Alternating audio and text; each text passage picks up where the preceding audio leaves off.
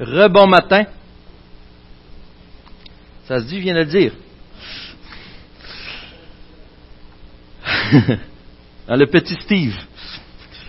je vous invite à tourner ceux qui ont euh, une copie de la parole de Dieu, que ce soit papier, vous les archaïques, comme moi, ou euh, ils montrent, ils non, moi je l'ai, ou bien sûr votre version numérique. J'aime tellement les livres numériques, si vous saviez. Mais pourtant, la parole, j'aime, j'aime avoir de quoi de papier en avant. Et euh, d'ailleurs, je rappelle, c'est celle, pourquoi je prends cette version-là, c'est souvent parce que c'est celle qu'on donne à ceux qui nous visitent, ceux qui veulent une copie des Écritures, que j'ai la même que vous. Euh, la version second 21. Et ça me fait plaisir euh, de partager la parole de Dieu avec vous ce matin.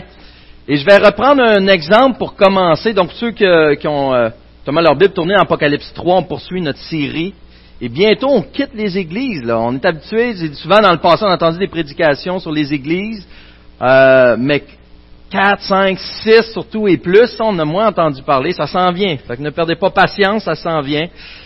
Et là, on continue quand même à ce message que Jésus nous adresse ce matin, qui, entre autres, à travers l'Église de Sardes, il vous a rappelé qu'il s'adressait à toutes les églises, le, le 7 qui est important, qui représentait toutes les églises. Et je vais reprendre, euh, dans l'année passée, j'ai déjà utilisé cet exemple, je la trouve tellement bonne pour cela. C'est un exemple que c'est un monsieur Donald, Donald Barnhouse, euh, qui a été repris par Michael Horton, qui a été repris euh, par monsieur Buckham, qui va être repris par moi. et c'est un excellent, c'est un, un, excellent exemple, je pense, pour le texte de ce matin. Vous allez peut-être vous en rappeler. Mais imaginez justement que vous, on est à Saint-Hyacinthe et Dieu qui mène sur toute chose décide. Il y a un speech avec Satan comme dans Job, et là il dit, Satan, il dit, je te donne le parfait contrôle sur toute la ville. Tu fais exactement ce que tu veux, je me retire de toute décision, de toute autorité. Vous en rappelez peut-être déjà avoir, avoir entendu cette question-là, et là de se dire, à quoi ressemblerait Saint-Hyacinthe?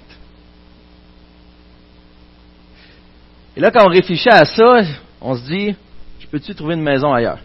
Hein? On dit, qu'est-ce que ça ressemblerait? Il y aurait de la prostitution partout, il n'y aurait aucune autorité, ça serait le chaos total. Vous rappelez, on s'imagine qu'il y aurait des distributrices pour la pornographie partout, euh, accès à plein de choses, euh, ça serait la débauche totale, euh, les relations complètement brisées, parents-enfants, aucun respect. Et vous voyez, bien sûr, il n'y a plus d'église du tout. Euh, et c'est ce qu'on peut, ce qu'on s'imagine. Et M. Bernard avait quand même proposé autre chose. Il dit non, il dit, je crois que si Satan avait le parfait contrôle sur une ville, et là ça va revenir, eh bien, il n'y aurait aucun club de danseuses. Aucune pornographie. Il y aurait des églises à tous les coins de rue. Les enfants seraient polis, diraient oui monsieur, non madame, s'il vous plaît. Ils seraient capables de rester plus que deux minutes assis sur une chaise euh, les relations seraient parfaites, on demanderait pardon, et ça serait la joie, ça serait la joie d'y vivre. Les femmes seraient à la maison. ok, j'ai fait exprès. Ok. Euh, comme le, cliché des années 50, hein? Et là, de revenir à ce temps parfait de ces années si merveilleuses. Et dans chacune des églises qui seraient pleines à tous les dimanches, jamais Christ serait prêché. Et c'est là, peut-être là, ça vous rappelez de, cette, de cet exemple-là. Mais dans le fond, toutes les apparences de la ville parfaite, toutes les apparences d'une église parfaite. Et pourtant, elle serait morte. Sans Christ, on est mort. Une église sans Christ, c'est mort. Et ça, ça va tout et, et, ce, qui ce qui est triste là-dedans, c'est quand on repense à ce que je viens de décrire, plusieurs de ces points-là, notre cœur le désire vraiment on aimerait tant que nos enfants soient tout le temps polis. Et c'est super important. On va y revenir. Mais on aimerait tant que notre Église soit nombreuse. C'est super important. On va y revenir. On aimerait tant que les relations soient parfaites. Un jour, ça va être vrai. Mais c'est pas encore. Pas encore. C'est des choses que nos cœurs aspirent. Et si nos cœurs aspirent à ça, plus que Christ, Satan, ça va lui faire plaisir de nous les donner. Tant que ça nous éloigne de Christ. Nous serions morts éloigné de Christ. Et c'est un peu ce qui arrive avec le message de l'Église de Sardes. Une ville qui semble parfaite, vivante, mais qui en réalité est morte et se dirige vers l'enfer. Alors comment Christ va nous parler à travers ça aujourd'hui? Euh, Permettez-moi d'abord de lire le texte et de prier ensuite. Parce qu'heureusement, Christ nous ramène à la réalité. Il le fait avec ce texte ce matin. À travers toute cette illusion de bonheur qu'on croit rechercher tant. Donc, chapitre 3, versets 1 à 6. Écrit à l'ange de l'église de Sardes. Voici ce que dit celui qui a les sept esprits, les sept esprits de Dieu et les sept étoiles. Je connais tes œuvres. Je sais que tu passes pour être vivant, mais tu es mort. Sois vigilant et affermis le reste qui est sur le point de mourir, car je n'ai pas trouvé tes œuvres parfaites devant mon Dieu. Rappelle-toi donc comment tu as accepté et entendu la parole. Garde-la. Et, un mot qu'on n'aime plus entendre, repens-toi. Si tu ne restes pas vigilant, je viendrai comme un voleur, sans que tu saches à quelle heure je viendrai te surprendre. Cependant, tu as à Sardes quelques personnes qui n'ont pas souillé leurs vêtements. Ils marcheront avec moi en vêtements blancs parce qu'ils en sont dignes. Le vainqueur sera habillé de vêtements blancs. N'effacerai pas son nom du livre de vie et je le reconnaîtrai devant mon Père et devant ses anges, que celui qui a des oreilles écoute ce que l'Esprit dit aux églises. Prions. Justement, Seigneur Dieu, ce matin, permets à nos oreilles d'écouter ce que tu as à nous dire. Ta parole est vivante, tu es vivant, et par ton esprit, Seigneur, encore, ramène-nous selon ta volonté, pour ta gloire. Ébranle-nous ce matin, Seigneur. Permets qu'on se dise les vraies choses à nous-mêmes, qu'on soit honnête d'abord avec nous-mêmes et qu'on soit honnête en tant qu'Église, afin de briller pour toi, Seigneur. Toi, notre Sauveur, toi qui nous gardes et toi qui nous as rachetés. Amen. Ce qui est dans toute cette histoire d'illusion, de, vous allez voir, qui correspond à l'église de Sardes, on commence dans chacune des églises, Jésus se présente selon des aspects déjà donnés au chapitre 1. Et là, il va, il choisit ici celui qui a les sept esprits de Dieu et les sept étoiles. Cette manière-là que Jésus se présente selon les besoins à cette église. Et euh, à l'église de Sardes, qui est environ, si je ne me trompe pas, soixantaine de kilomètres euh, en haut d'Éphèse, euh, elle se présente les sept, le sept esprits, dans le fond, on avait vu que possiblement le Saint-Esprit, bien sûr, et les, sept églises qui sont les anges, comme on le voit au, verset 20, les églises en tant que soi sont les chandeliers et les anges peuvent représenter entre autres les anciens ou les responsables que Dieu a établis pour veiller sur son peuple. Mais ce que ça nous démontre surtout, c'est la relation qu'il y a entre les unes et les autres. La relation qu'il y a entre l'Esprit et les églises. Christ, Dieu tout court, est un Dieu de relation. Et la relation, elle est étroite, elle est intime, où Christ est le point central. Et c'est un des aspects importants pour commencer à comprendre ce passage. Jésus s'est fait sa propre Église. Il a bâti son Église. Il l'aime, il la garde, il la reprend, la justifie, il la sauve. Et saviez-vous que Christ nous aime trop pour nous laisser comme on est? Il a promis de travailler, de gloire en gloire en nous. Il travaille avec Dieu, Saint-Esprit, pour nous délivrer et nous montrer la vraie gloire de Dieu. Nous savons par exemple que par le baptême, on démontre notre appartenance à Christ, autant par sa mort, son ensevelissement et sa résurrection. Et tout comme nous partageons les souffrances de Christ, on partage aussi sa vie. D'une autre façon, on partage aussi sa gloire. Mais Jésus a fait bien plus que mourir pour nous sauver.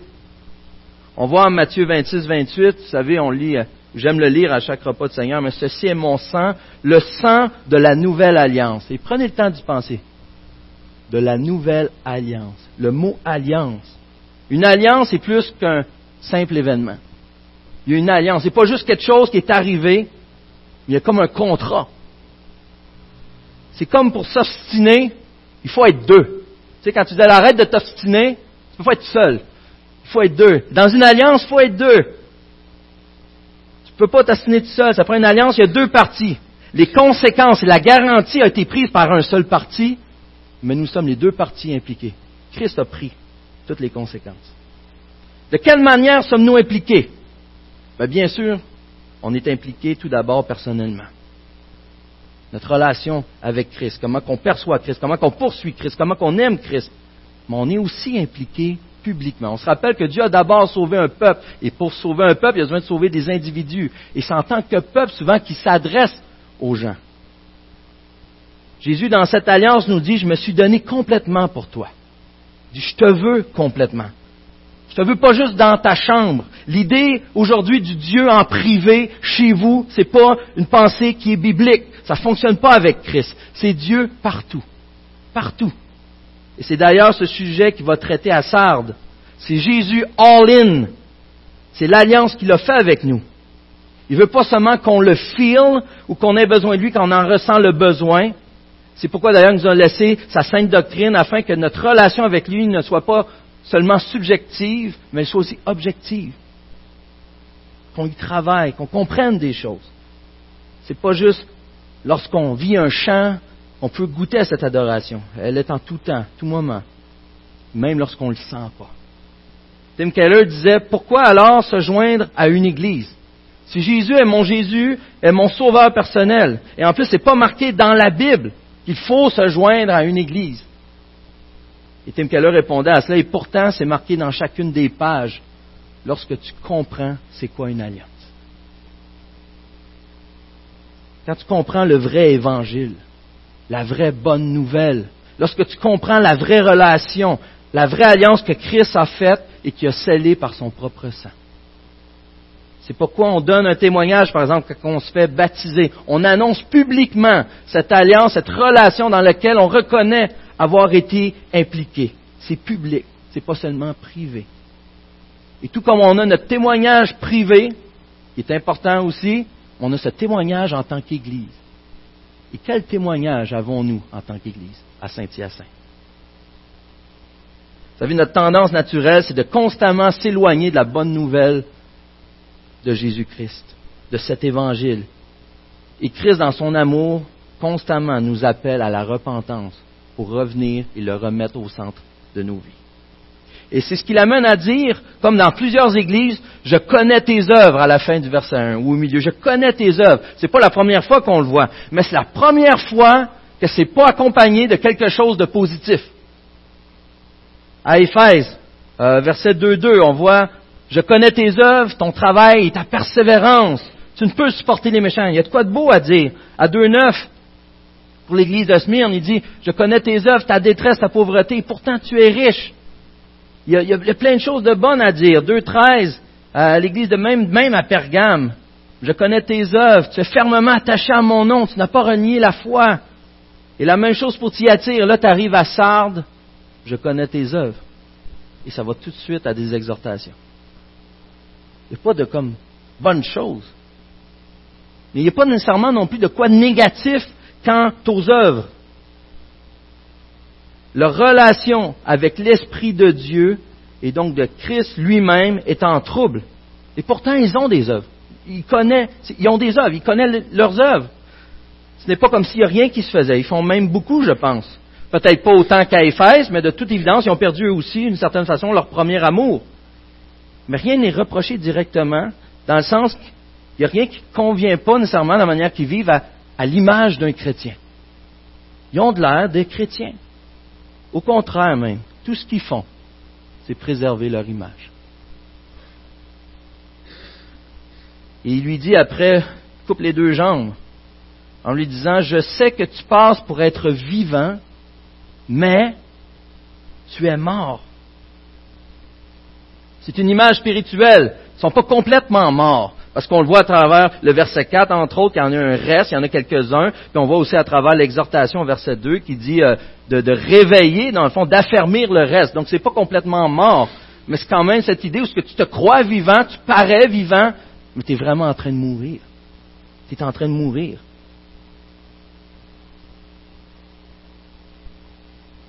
Être morte, c'est quand même grave. Pourquoi morte? Ils ont des œuvres pourtant. Si on regarde un peu le background de la ville, hein, ils ont trouvé une très grande synagogue avec des fouilles archéologiques qu'il y avait à l'époque. Euh, donc il y avait beaucoup de juifs qui devenaient peut-être même depuis la diaspora Et normalement, lorsque tu te retrouves et que tu transmets l'Évangile dans une place où il y avait beaucoup de juifs fervents, qu'est-ce que ça donne?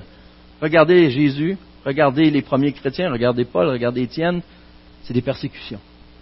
Mais ici, l'Église semblait ne pas avoir trop de persécutions. Donc, ils étaient capables, bien qu'il y avait différents cultes, comme dans les autres églises qu'on a vues, ils étaient capables quand même d'avoir un... Ils faisaient bon vivre pour les chrétiens à Sardes. La ville était très riche, était reconnue entre autres pour ses vêtements.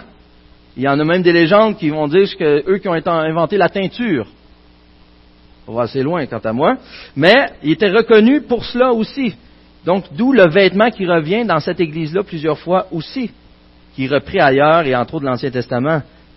Mais c'était un pays tellement riche qu'il y a eu un gros tremblement de terre en l'an 17. Ben, après Jésus-Christ, pendant Jésus-Christ.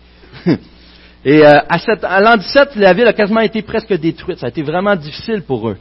Et en dedans de neuf ans, elle était reconstruite et elle avait de l'air encore dans ses richesses à un point tel qu'elle compétitionnait avec les, autres églises. Entre autres, je crois, si je ne me trompe pas, c'est Smyrne qui a gagné pour recevoir un des quartiers généraux romains de l'époque. Donc, en dans neuf ans, après un gros tremblement de terre, il était presque déjà tout reconstruit. Donc, c'était un, peuple qui était riche. Il avait beaucoup de sous. Et il était riche au niveau du climat, de la location géographique, on va en reparler un peu plus tard, au niveau de l'économie, au niveau de la culture. Et en plus, ça jouissait d'une très grande réputation. Une très, très grande réputation. Et il vivait sur cette réputation-là et les légendes que ça l'accompagnait. Ça aussi, on va y revenir. Entre autres, une des légendes, elle était réputée pour une ville comme étant imprenable. On ne pouvait pas prendre au niveau militaire cette ville-là, en particulier la forteresse qui avait située en haut de la montagne. Et c'était une montagne avec plusieurs flancs très très à pic, 1500 pieds de haut. Euh, c'est une coupe de mètres. 1500 pieds, euh, c'était très à pic. Il y avait comme une seule voie dans le fond, qu'on pouvait accéder à ce fort-là. Et c'est vraiment la réputation d'être imprenable. Ça faisait leur fierté. il y a même aussi d'autres choses comme des légendes. Il y avait une rivière, elle est encore là, mais la rivière était réputée pour avoir de la poudre d'or dedans. D'où vient la légende du roi Midas? Il venait de Sardes. Vous savez, celui qui touchait tout, puis tout changeait en or, euh, qui a fait un pacte avec les dieux, supposément, parce que sa nourriture, sa femme se changeait en or pour plus avoir cette malédiction. Euh, et on dit, vous avez entendu l'expression riche comme Crésus Crésus aussi était un vrai roi, lui qui a vécu au sixième siècle avant Jésus-Christ, qui venait de Sardes aussi. C'est intéressant de voir ce genre de choses-là. Et la ville faisait, vivait dans l'illusion du passé. Et la réputation était donc pas très adéquate parce qu'il l'avait perdue. Et on va, y, revenir. Mais repensez à l'exemple dans l'introduction que j'ai donné. C'est parfait exemple. Être vivant de l'extérieur, mais mort de l'intérieur. Tu as tout. Tu sembles avoir tout. Des fois, on regarde des célébrités, on dit ils ont la richesse, ils ont la célébrité, euh, ils ont un beau mari, ils ont des beaux enfants, ils ont ci, ils ont ça.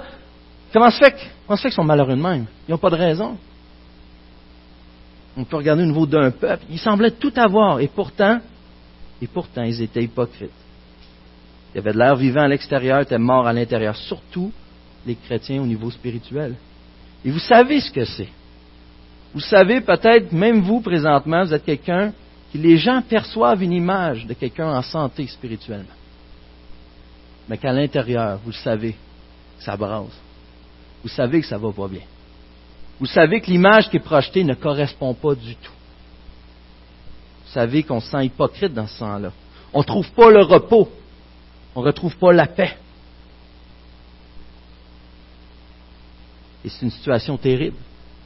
Mais regardez la grâce de Christ dans ces cas-là. Lorsqu'on vit, même lorsque l'Église est connue comme étant spirituellement morte ou sur le point de, Christ vient à son secours. Et Christ, comment qu'il le fait à travers des exhortations, mais on voit aussi qu'il le tient dans sa main. Même si nous sommes morts, Christ est celui qui donne la vie. Si tu es sans Christ ce matin, viens à lui. Il t'offre la vie. Il restaure ta vie. Quelle est ta vie? Veux-tu le repos? Veux-tu la paix? Veux-tu la victoire? Veux-tu goûter à la grâce? Veux-tu goûter à la vie? C'est Christ qui l'offre et on va en revenir encore là-dessus. Car peu importe ton image, ce que Jésus veut, c'est le cœur. Ce que Jésus voulait de l'église de Sardes, c'était son cœur. C'était pas les œuvres, c'est pas tout ce que les légendes qui pouvaient entourer cette ville. Il voulait le cœur qui appartienne, qui revienne à lui constamment. Et dans sa grâce, il va lui adresser des recommandations. Et on voit aussi qu'il dit au verset Dieu que ces œuvres, ils ont quand même un qualificatif, ils sont imparfaites devant Dieu. Ne sont pas rendues à la perfection, ne sont pas complètes. Arrêtez parce qu'ils ne sont pas approuvés de Dieu. Et pourquoi ils ne sont pas approuvés de Dieu? Mais Tout simplement parce qu'ils ne sont pas faits pour Dieu. Dieu n'est plus là au centre. Probablement que l'Église était pleine. Probablement. Sûrement, ils avaient plusieurs services à offrir. Mais c'était une Église qui était sur le point de ne plus briller. Assurément, ils avaient compromis leur témoignage. Ils avaient adouci le message de l'Évangile. Et c'est très populaire aujourd'hui à travers le monde.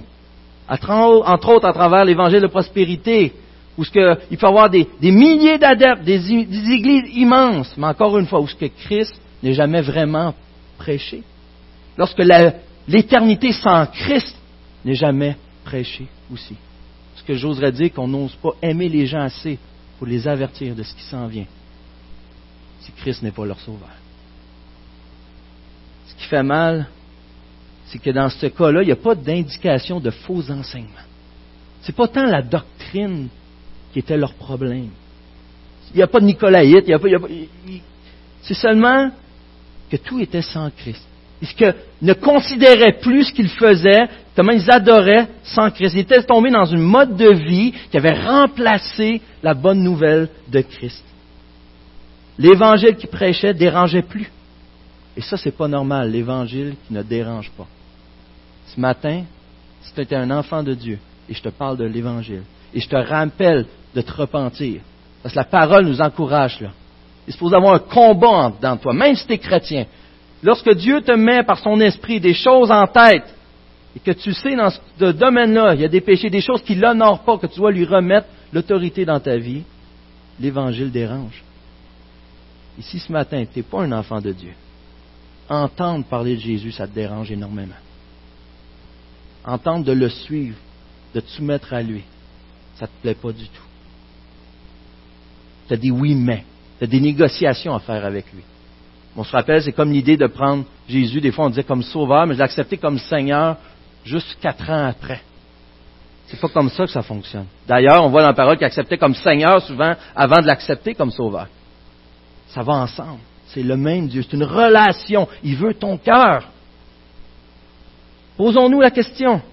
Est-ce que l'église de Saint-Hyacinthe est morte? Ou allons-nous dans cette direction?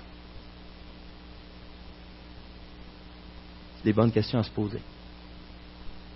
À travers ce qu'on fait, est-ce que des routines ont remplacé la place de Christ? Est-ce qu'une forme a remplacé la place qui revient au roi éternel? Est-ce qu'une manière de faire les choses nous donne une sécurité au lieu que ce soit Christ lui-même qui nous l'offre? N'est-ce pas vrai que c'est à propos des choses extérieures qu'on soupire que si la salle est pleine, c'est parce qu'assurément on fait les bonnes choses. Ça confirme qu'on est dans la bonne voie, mais pas nécessairement. Peut-être que oui, par la grâce de Dieu, j'espère que c'est là qu'on se trouve. Que Dieu nous le révèle. Mais c'est vrai qu'on soupire, comme on dit dans cette ville, à travers euh, la politesse, à travers une, pureté. Une pureté, mais qui n'est pas nécessairement pour Christ. Donc, à quoi qu'elle sert cette, cette pureté-là? Et l'exemple qu'on pourrait dire, par exemple, dit, hey, j'ai tellement un bon fils. Et ça va être quoi notre argumentation? Mais dans le fond, ce qu'on exprime lorsqu'on dit, ouais, mon, j'ai un bon garçon, souvent on va dire, c'est parce qu'il ne m'apporte pas trop de honte, il ne m'apporte pas de problème. Et souvent, on a cette manière-là de, de regarder aux gens, de placer l'image. Ce que notre cœur soupire. On a souvent les mauvais motifs. Au lieu de considérer ce que mon fils a vraiment besoin. C'est pas de rester tranquille. C'est une grâce. C'est une c'est une bonne chose. Mais ce n'est pas l'essentiel. C'est pas là le cœur, c'est pas là tous les efforts doivent être mis. Ils vont se retrouver devant Dieu sans Christ, mais ils vont avoir une vie parfaite, enviée de tous. Pour quel motif viens-tu à l'Église? Pour quelle raison tu vas à telle rencontre de prière? Ou que tu ne vas pas à telle rencontre de prière? Ou groupe de soutien? Pour quelle raison ne veux-tu pas être redevable à d'autres frères ou aux sœurs en Christ? Qu'est-ce qu'il y a en arrière réellement? Qu'est-ce que l'Esprit te dit ce matin? Et pourtant, dans leurs actions, l'Église de Sardes devait être convaincue de faire les bonnes choses. Ils avaient besoin de la grâce de Christ, car Christ aime son Église. Il ne laisse pas aller ceux qu'il a rachetés par son sang. Ils avaient cette illusion d'être en vie, mais ils étaient morts, mais ils avaient aussi cette illusion de se maintenir en vie par ce qu'ils faisaient. Et Christ leur adresse là aussi. Il leur dit au verset 2, Soyez vigilants et affermis le reste. Certaines traductions disent Réveille-toi. Mais il y a vraiment l'idée d'être à la aguet aux choses, d'être vigilant. Et c'est la première recommandation. Jésus dit Refocus. Sois vigilant, sois alerte. Et cela, ça parlait beaucoup aux habitants de Sardes. Entre autres, pourquoi? On vous a parlé que c'était considéré comme imprenable comme ville, particulièrement le, le, fort qui était en haut sur la pointe. Mais pourtant, ça a été pris deux à trois fois à travers l'histoire, entre autres en l'an 546 par Cyrus. Vous savez, Cyrus qu'on voit dans Esdras, entre autres, qu'on voit dans Daniel 10, ce Cyrus-là même, roi de Perse, qui a conquéri cette ville. Et la manière que ça s'est fait, c'est comme un cheval de Troie. Ils ont admiré, là je me trompe peut-être avec le deuxième conquérant, mais comment ça s'est fait, il m'a dit tout de suite. Euh, il y a eu Antioche le Grand 214, il y en a même dit dans l'an 300 quelque chose, 346 je crois, où euh, Alexandre le Grand aussi aurait conquéri. Mais deux certains, Cyrus et Antioche le Grand. Et de la manière que ça s'est fait, ça a tout passé par en arrière, par les côtés imprenables, tellement à qu'on ne pouvait pas monter en armée. Mais à un moment donné, il y a un soldat qui a échappé son casque. Et là, ils ont remarqué que d'où ce qui était, ça ne se voyait pas, mais il y avait comme une route qui n'était pas si pire, qu'on pouvait emprunter quand le, soldat a été reprendre son casque. Qu'est-ce qu'ils ont fait pendant la nuit? Ils sont montés une quinzaine de gens. Ils ont monté par cette route secrète. Ils ont ouvert les portes de la ville. Ils ont ramassé la ville. Ils ont ramassé la forteresse. Donc c'est pas vrai. Elle avait encore la réputation d'être imprenable, mais elle vivait dans l'illusion totale. C'était imprenable. Ça faisait encore leur fierté. La ville vivait dans l'illusion du passé.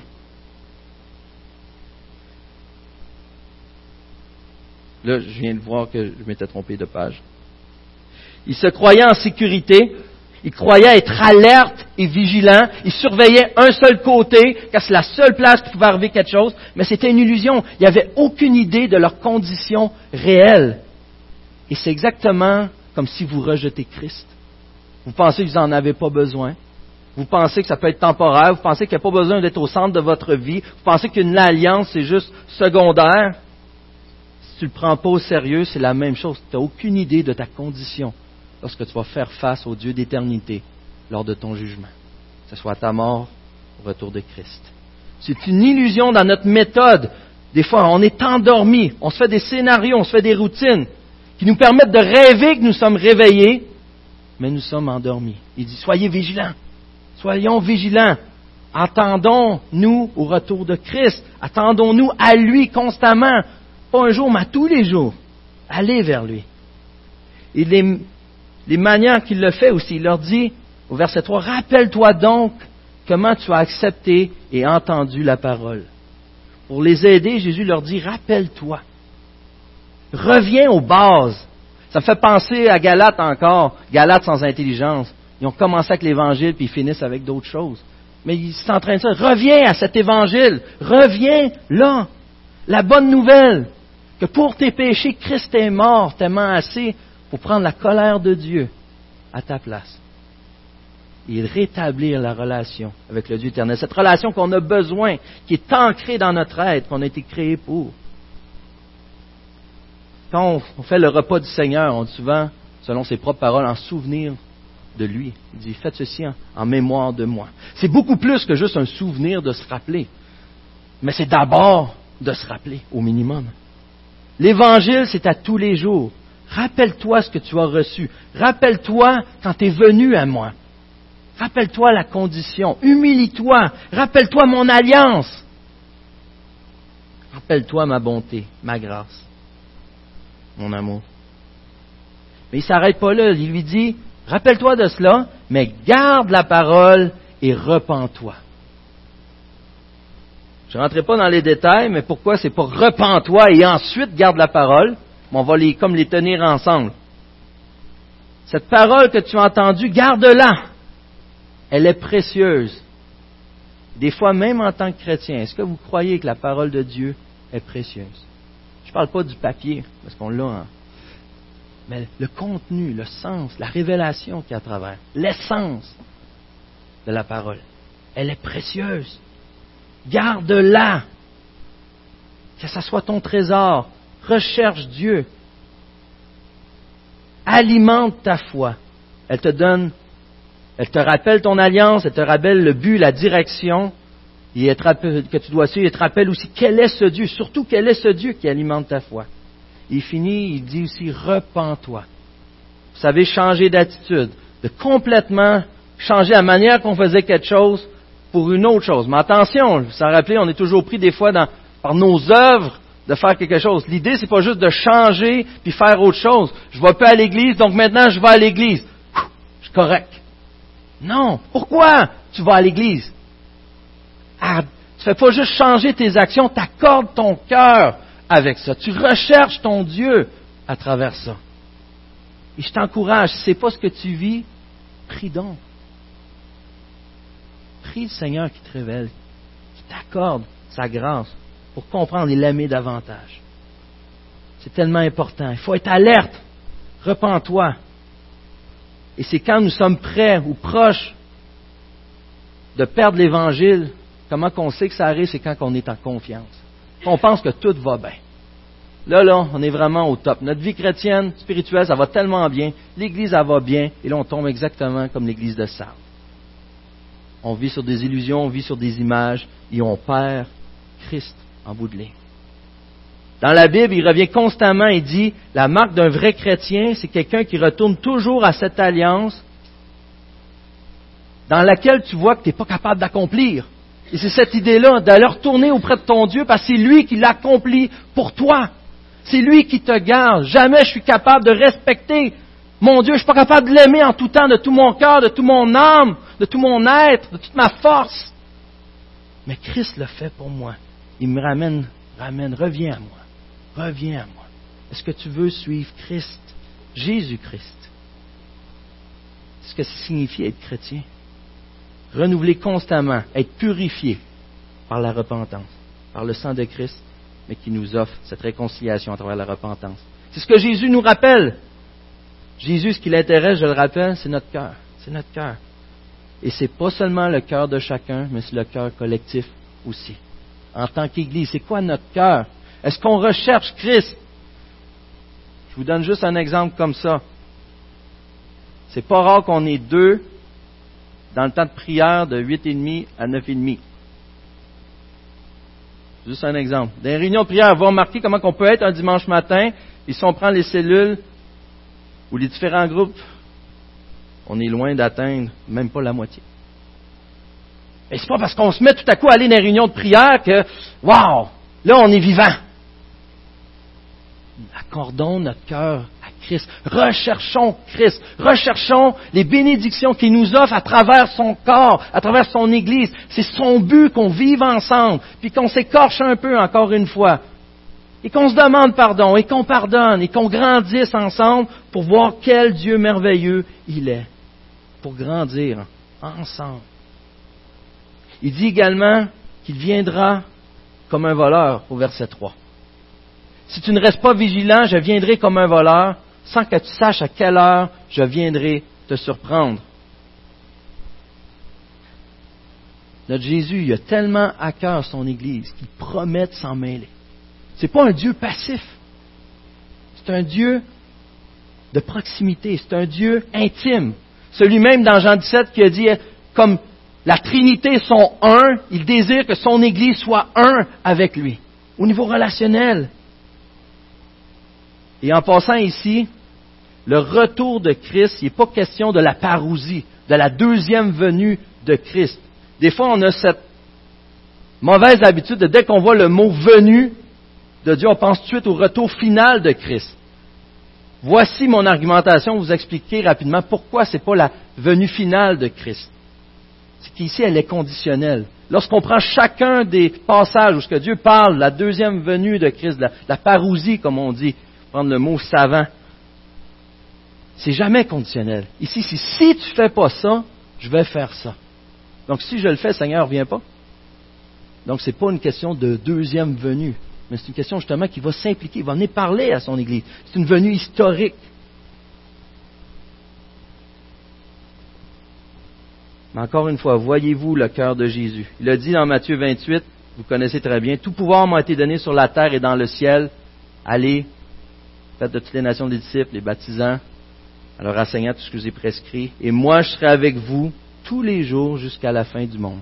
Et encore une fois, il leur démontre qu'il est encore avec eux, qu'il a à cœur son Église, qu'il s'en occupe. Cela nous démontre que ce n'est pas seulement un juge, mais quand Christ, dans cette alliance avec lui, il n'est pas distant, il s'investit. Et ça, c'est rassurant de savoir le Dieu créateur de l'univers, que tout pouvoir est avec toi. Mais Jésus fait plus que les exhorter, il les encourage et les garde. Au verset 4, on voit que, il cependant, tu as Sardes quelques personnes qui n'ont pas souillé leurs vêtements. Elles marcheront avec moi en vêtements blancs parce qu'elles en sont dignes. N'ont pas souillé leurs vêtements. C'est des gens qui spirituellement sont à Christ, sont réveillés. Et Dieu les a placés dans cette église-là aussi pour bénir l'Église. Certains dans l'Église sont demeurés fermes à l'Évangile. Et vous savez, c'est rarement ceux qui ont de l'air les plus cool. C'est rarement ceux, pas vrai. Ça peut être ceux qui ont beaucoup d'attention, mais souvent, c'est les gens qu'on ne penserait pas nécessairement, selon nos yeux, ce que Dieu regarde au cœur, qui sont ancrés à Christ. Mais tu as-tu pensé, Jésus les a placés dans l'Église, ce sont des colonnes que Christ, que, Christ pardon, utilise et voilà une autre raison d'avoir une vie d'Église, afin de se coller à ces colonnes-là que Dieu place à son Église, qui sont près de Christ. On a plein d'exemples dans Philippiens, on a plein d'exemples à travers les épîtres, comme quoi, prenez Paul en exemple, prenez l'autre comme exemple, prenez l'autre comme exemple, parce qu'eux pointent à Christ. Ils nous rappellent constamment de revenir à Christ.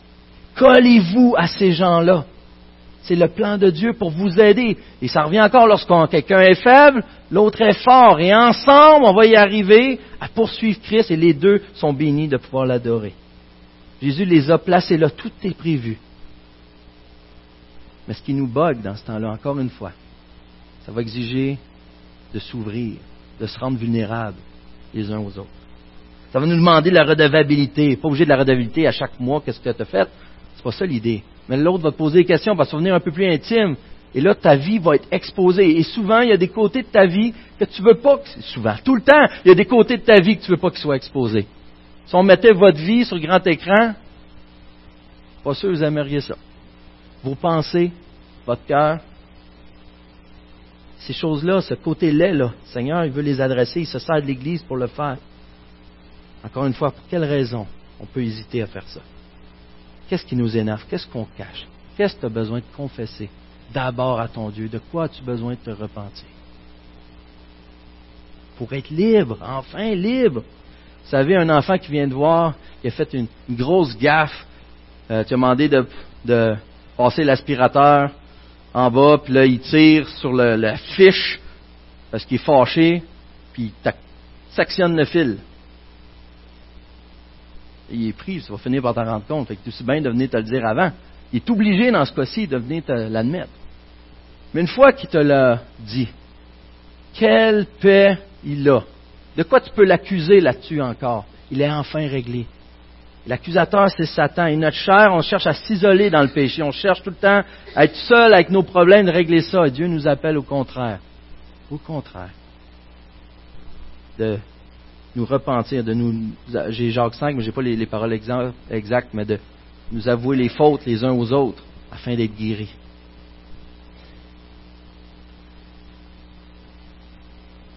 Ici, il disait aussi, à travers ces bonnes relations-là, il dit qu'ils sont dignes d'être en vêtements blancs. D'être dignes d'être en vêtements blancs. Le blanc, c'est encore un signe de pureté. Le contraste avec ceux qui ont souillé leurs vêtements, bien sûr, mais ce sont des gens que Dieu approuve.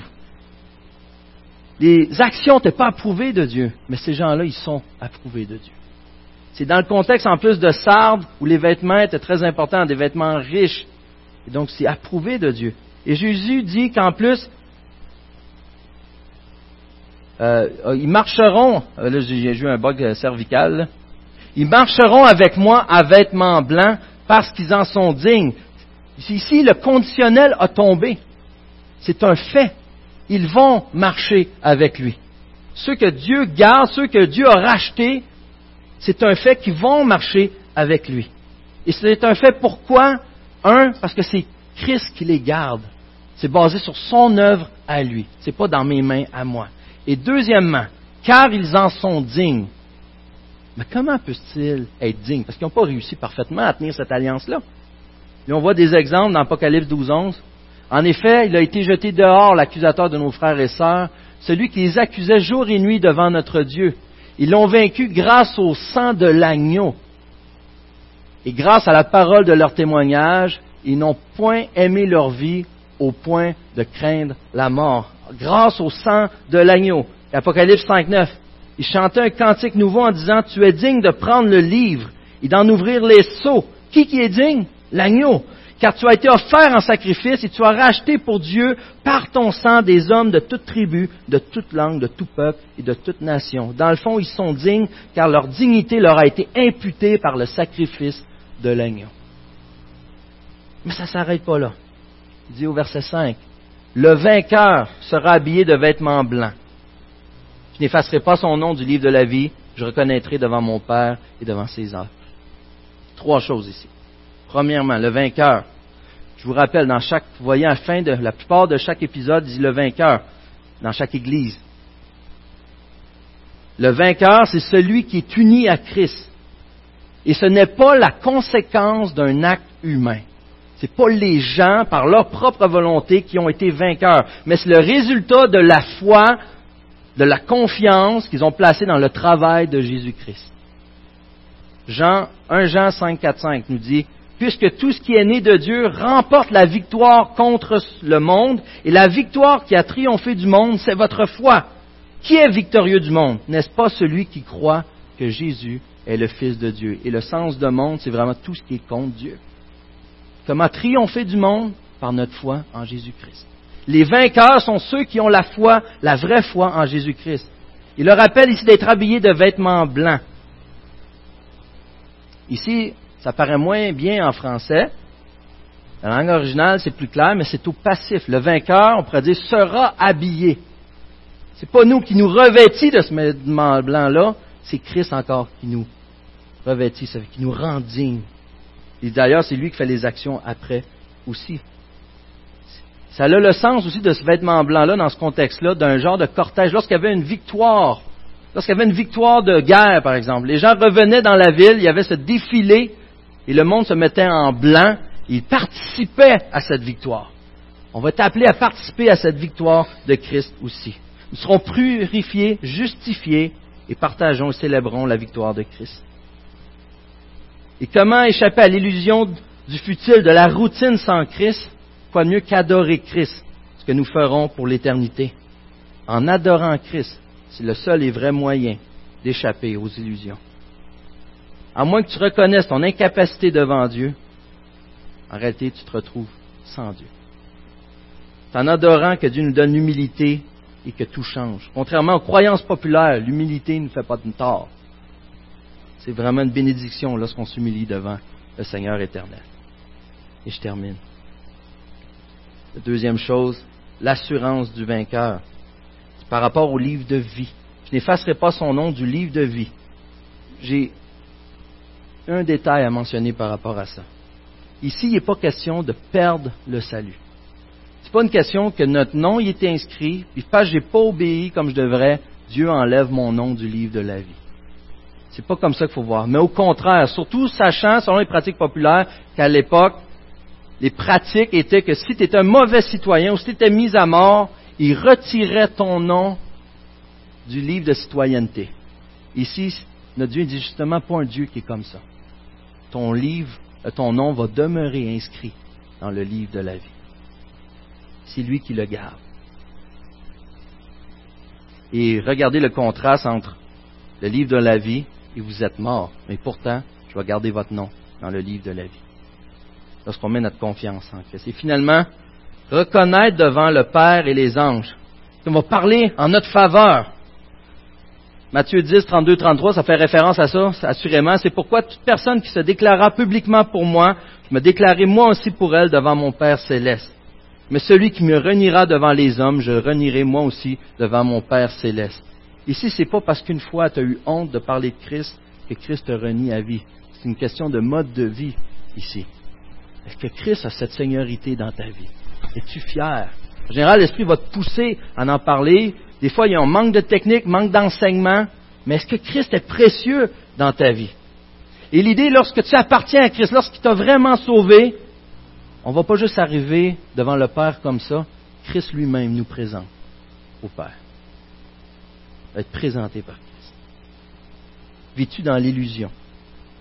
Quel est ton cœur devant Dieu?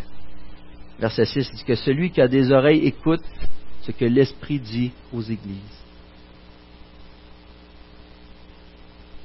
Mon ami, écoute. Écoute. Tu dois confier absolument en Christ seul, que tu sois chrétien ou pas chrétien. Confie-toi en Christ. Demande de te délivrer son esprit afin d'hériter la vie éternelle. Et quelle grâce nous avons d'être en lui, avec lui. Et finalement, si tu es chrétien, si Christ est ta vie, colle-toi à son Église, car il en prend soin. Sois vivant, soyons vigilants ensemble, en nous confiant en Christ, nous exhortant les uns les autres à courir vers notre Sauveur, celui qui donne la vraie vie, celui qui est victorieux. Prions.